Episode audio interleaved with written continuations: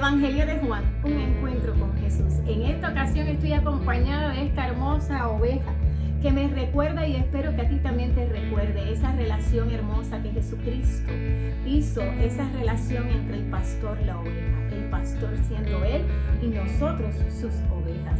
Así que con la ovejita en brazos que no se quiere acostar ahora, vamos a comenzar nuestra lectura, pero no sin antes de recordar un punto importante. El capítulo anterior, en el primer capítulo, Juan terminó diciendo, con Jesús anunciándole a los discípulos que cosas mayores a las que habían visto iban a ver más adelante.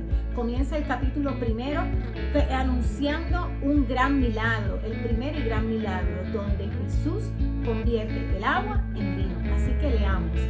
Comienza tres días más tarde, hubo una boda en el pueblo de Canaán de Galilea.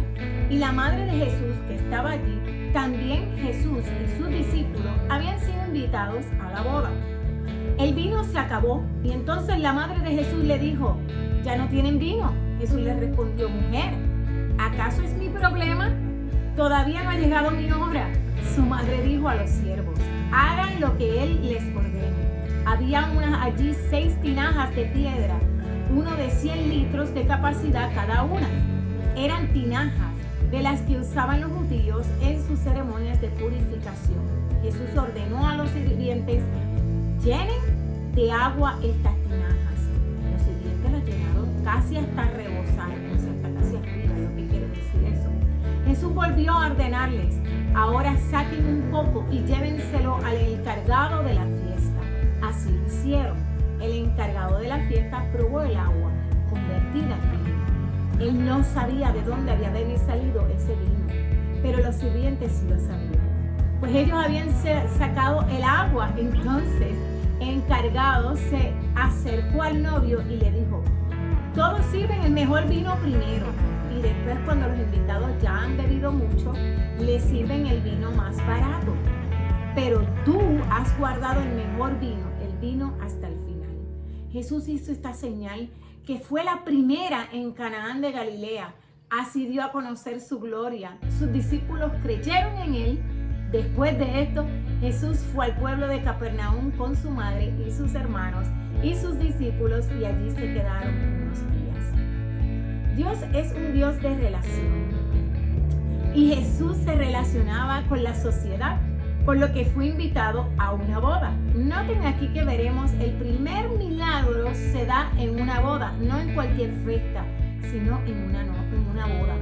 Jesús establece en la palabra en el Nuevo Testamento más adelante su relación de iglesia, que Él es el esposo y nosotros sus hijos somos la esposa. Además, noten cuán importante es invitar a Jesús a nuestro matrimonio, que Él sea el centro para que pueda cumplir el propósito de Dios y tener ese cordón de tres dobleces que mantiene a un hombre y una mujer completamente distintos en un matrimonio y eternamente viviendo la plenitud de lo que Dios quiere. Desde este momento, en el primer milagro, comienza Jesús a revelar su gloria a todos aquellos que, lo, que estaban con él. Jesús fue a la boda, estando allí, se acaba el vino. Imagínense en ese escena el vino era una bebida utilizada para las festividades especiales. En la palabra del Antiguo Testamento vemos que el vino es tipología de gozo también. No pierdas esto de mente, porque vamos a ver cómo, por qué era el vino lo que se empleó en este lugar. La madre de Jesús le anuncia que no hay vino y que pongamos atención a la respuesta que le da Jesús. No ha llegado ni hora. Con sus palabras estaba diciendo que Dios es un mostrar su gloria, a pesar que el tiempo para la manifestación personal de Jesús no había llegado.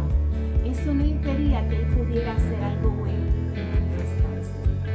Esto nos habla que a veces queremos que Dios muestre su gloria en nuestro tiempo, pero Él tiene un plan y tiene un tiempo para mostrar su gloria en nuestra vida. Jesús después responde dando una instrucción.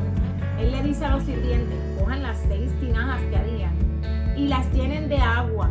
Quiero que noten que estas tinajas eran de piedra.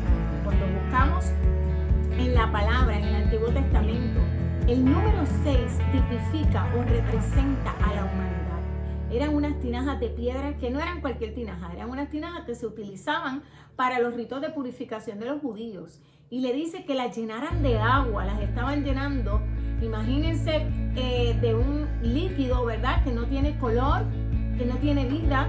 Y no solamente eso, imagínense la reacción de esos sirvientes, le están mandando a llenar de agua unas tinajas y ellos dirían, esto no tiene sentido lo que estamos haciendo.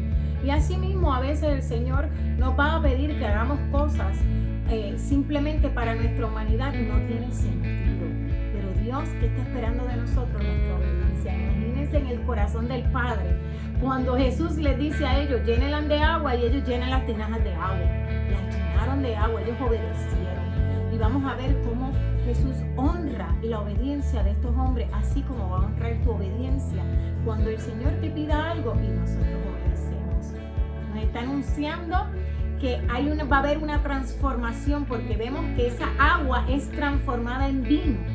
Usualmente el mejor vino lo entregaban cuando? Al comienzo y luego al final cuando ya habían bebido le daban el vino más barato. Jesús estaba sirviendo el mejor. Está anunciando esa transformación que ocurre en nuestras vidas cuando nosotros abrimos nuestro corazón. Jesús cambia todo aquello que está sin color como el agua, todo aquello que no tiene sentido, todo aquello que está, pareciera que no hay vida, lo transforma en su gozo, le da vida, le da color. Y eso es lo que estamos viendo con el. Aquí estamos viendo que esa transformación nos está anunciando Jesús, esa transformación que todos debemos anhelar esa transformación de vivir una vida muerta en el Espíritu a vivir una vida plena y en abundancia, de pasar de simplemente si llevas mucho tiempo conociendo de Dios, pero no le estás experimentando, que puedas pasar, Él anhela que tú pases del conocimiento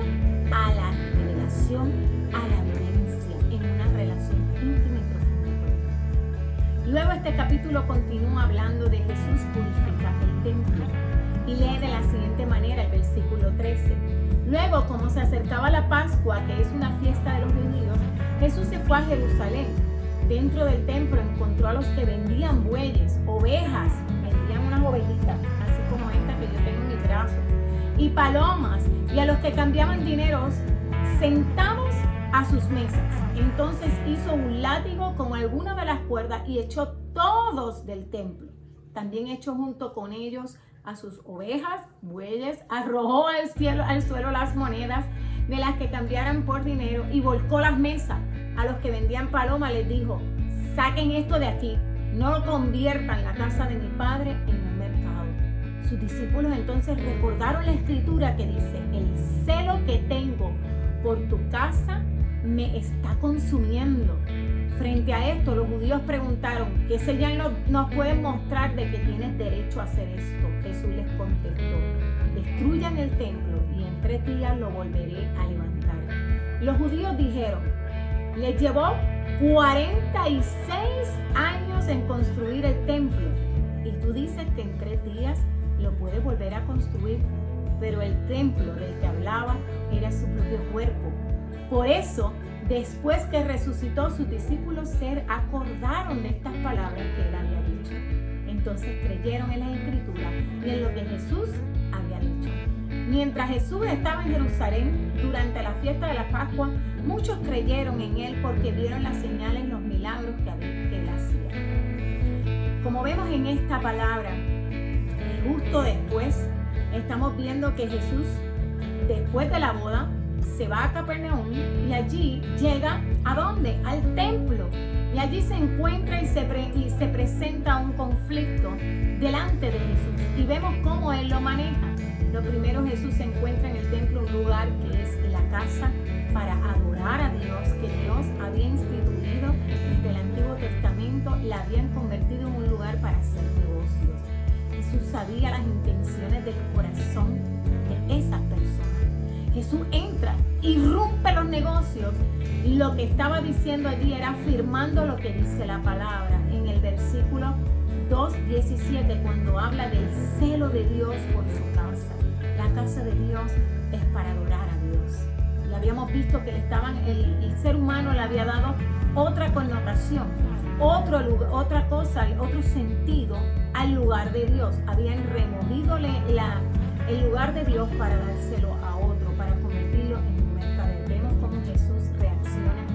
saca violentamente, voló las mesas, botó a todo aquello para afuera, mandó a sacar todo y lamentablemente Hoy día encontramos escenas parecidas en algunas iglesias, así que tengamos cuidado de nosotros no convertir en mercader el lugar que le pertenece a Dios, que la casa de adoración. Pero Jesús establece con tanta pasión, yo quiero que ustedes noten la pasión con la que Jesús defiende lo que es el lugar de adoración a Dios. Esa pasión es la pasión que debemos mostrar nosotros y no negociar con el mundo, ni las vertientes de este mundo, ni las corrientes que quieran traer para negociar lo que debe ser el lugar santo, el lugar de adoración, el lugar de encuentro, de reunión, el lugar íntimo con Dios. Y Jesús lo estaba mostrando. Muchos al ver esa pasión de Jesús, ¿qué pasó?